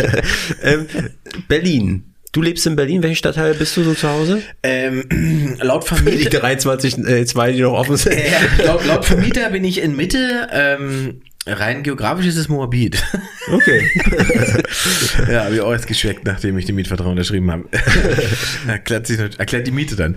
Ähm, ich bin jetzt Mitte hinter, in, in diesem, neuen, Stadt, da entsteht ja gerade diese Europa City, oder wie sie, wie sie es nennen. Am Hauptbahnhof da, Hinter? Hauptbahnhof, Ja. da, hinter der Heidestraße und so Das ist weiter. schon krass, was da Das ist richtig krass. Weil ich kenne das auch noch von früher. Ich habe ja tatsächlich mal in Moabit gewohnt, in der Ufnaustraße äh, und kannte die Ecke sozusagen von der, von der Buslinie, die, die da quasi durchführte wenn man aus dem belebten Ta- Stadt, der Stadt kam und was das für eine Brachlandschaft war und so Ja. weiter. Und jetzt entsteht da eine komplett, wie so eine komplette eigene neue Stadt. Bin mal gespannt, wie das tatsächlich wird in so ein, zwei Jahren, wenn da alle Baustellen einigermaßen abgeschlossen sind, Geschäfte da sind und so weiter. Ich glaube, das ist äh, spannend. So, ja, also ich, da bin ich und ich habe zehn Jahre Schöneberg gelebt. Ist auch irgendwie noch mein mein Stadtteil des Herzens, wie man so schön sagt. Da äh, Goldstraße und so weiter. Da hänge ich tatsächlich auch öfter noch ab, weil ich vorne äh, äh, die Burrito Company habe. Da gibt's geile Burritos. Was, Äh, das ist dein, dein Geschäft oder was? Nicht mein Geschäft, aber Also da gehst du gerne hin? Da gehe ich gerne hin, ja. Da wollte ich nämlich darauf hinaus. Ja. Äh, so, ein paar, paar Insider-Tipps so für unsere Community da Ich- draußen. ich- Berliner äh, ich weiß gar nicht, Bars. das, ja, ich jetzt, ab- also äh, jetzt sind wir bei Burritos. Ja. Ähm, ich weiß gar nicht, ob Burrito Company ein Insider-Tipp ist. Ich glaube, es ist eh der geilste Burrito-Laden in der Stadt. Okay. Ich glaube, es gibt ja drei Stück mittlerweile. Kennst du einen geilen Chicken Wings Laden? Ähm, Angry Chicken. Okay. Ja, am, Angry Chicken. Beim, äh, hier am Alex, da Hackescher Markt, ne? Da sind die und die sind auch in Kreuzberg. Ähm, und da gibt es diese, da muss man immer aufpassen, wenn man nicht die allerschärfste Version nehmen darf, sondern nur die, die aufgelistet ist es nur die medium-scharfe Version, ist aber schon höllisch scharf. Also die brennt schon zweimal. Genau, die brennt mindestens zweimal. Ähm, die kann man aber essen und kann dabei noch reden. Bei der schärfsten Variante ist es nach zwei Chicken Wings vorbei einfach. Mhm. Und Goldstraße gibt's noch äh, das Café Baltas. Meinung, meiner Meinung nach äh, der beste Cheesecake der Stadt. Das kann man auf alle Fälle machen. Das müssen wir machen. Machen wir. Und jetzt noch äh, Stand-Up-Comedy-Schuppen Ja. in Berlin. Also wie gesagt, äh, das, das, das Hauptzentrum für, für, für crazy Nachwuchs und so weiter ist aktuell Mad Monkey Room. Ähm, die sind, da war das, das war früher hieß das Toast Hawaii, hieß der Laden. Ja. Falls ihr das noch Das ist kennt. Tor, kenn ich Torstraße nicht, ja, ne? nee, Oder? das ist Prenzlauer Berg, äh, hinterm, ähm, äh, wie heißt die, die Straße? Oh Gott, jetzt komme ich den Namen auf der Straße nicht. Dabei ist es aber nicht Danziger, oder? Ist es das hier? Danziger Ecke Pappelallee oder Kastanienallee? Zum starken Auge ist das nicht Ich auch da in der Nähe? Direkt U-Bahnhof Eberswalder? wenn wir das schon erwähnen, dann sollten wir vielleicht die richtige Straße erwähnen. Warte mal, ich sag das mal hier. Weil ich war da nämlich mal in so einer Bar äh, beim und dann nach dem Pubcrawl waren wir da und dann war da so live Karaoke, aber Danziger, die ist es mussten, die mussten aber Pornos nach äh, nach Ja, Karaoke. das ist doch, das ist Ja, Toast Hawaii. gewesen. Okay. Ja. Genau, und das ist jetzt aber ein Stand-Up-Plan. Okay. Ähm, und ein sehr, sehr schöner, sehr, sehr guter. Ähm, Ansonsten gibt's natürlich, der, der Quatsch Comic Club hat eine englische Nacht, die kann man auch sehr empfehlen. Ähm, ein Kumpel, ein Kollege von mir, äh, Christian Schulte-Loh moderiert das. Da fliegen sie quasi original Stand-Ups, äh, Stand-Upper aus, aus London und England und so weiter ein. Das macht auch immer Bock, weil man sozusagen nochmal sieht, was humoristisch ähm, auf der Insel möglich ist und abgeht.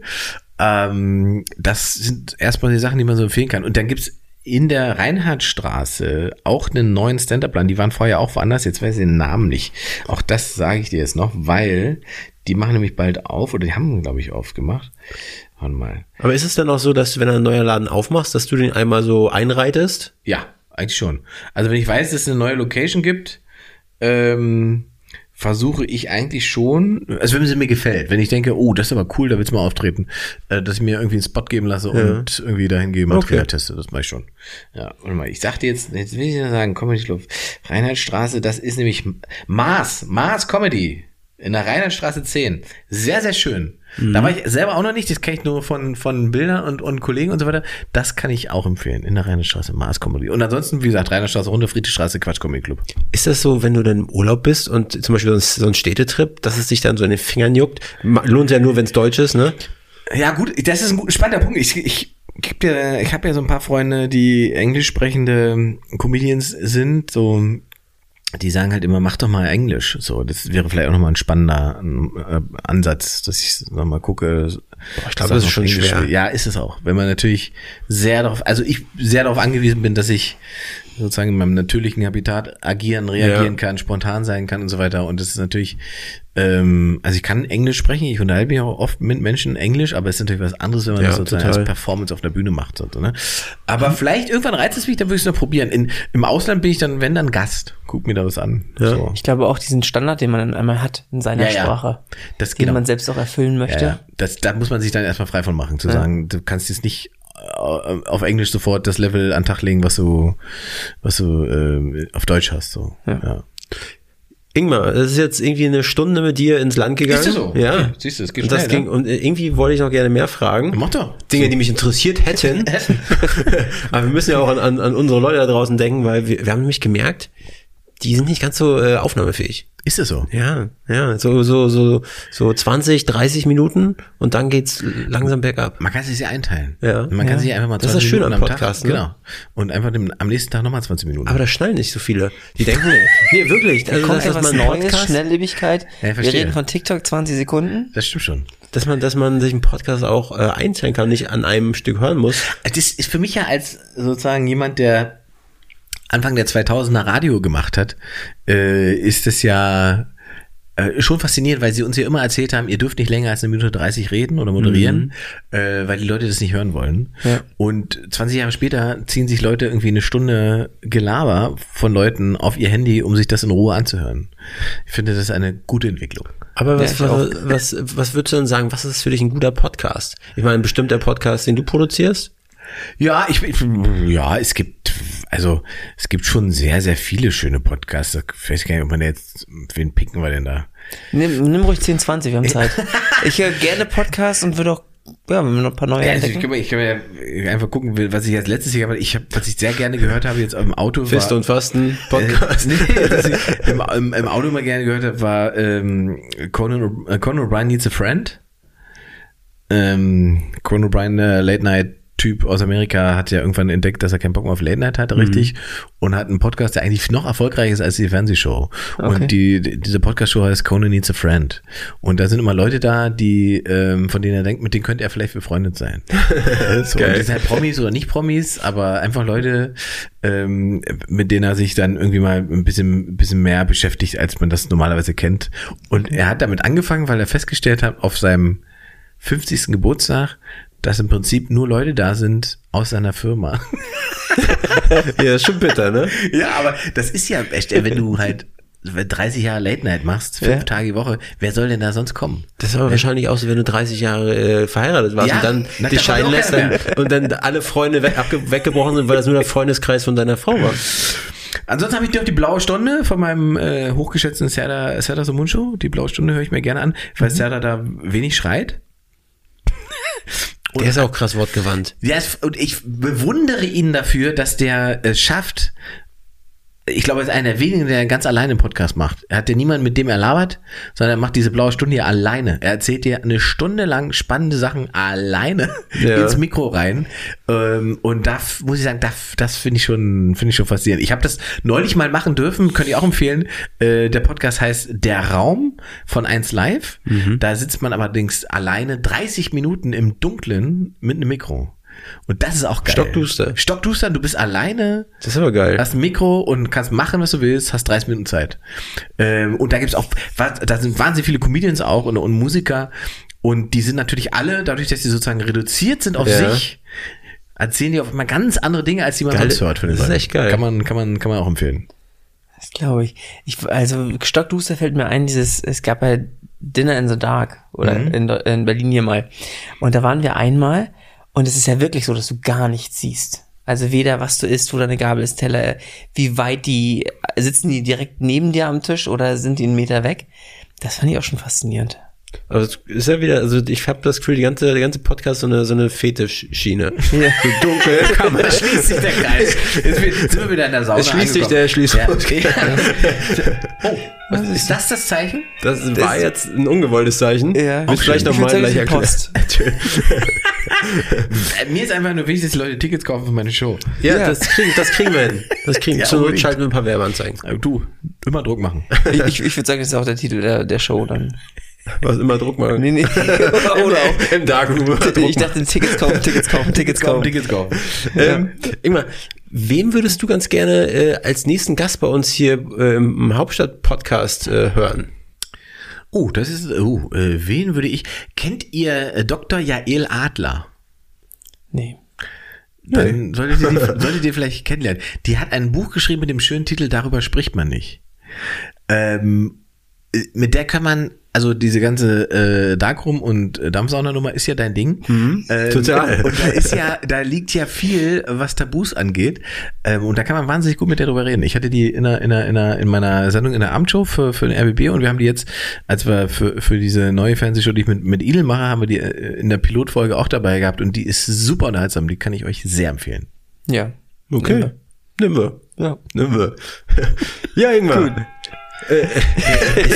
das ist wie auf der Bühne. ne? Nach, nach, zehn, Mal, nach Ja, zehn, ja. zehn Sekunden wirst du raus. reicht. Jetzt ist vorbei. Ingmar, vielen, vielen lieben Dank, dass du bei uns warst.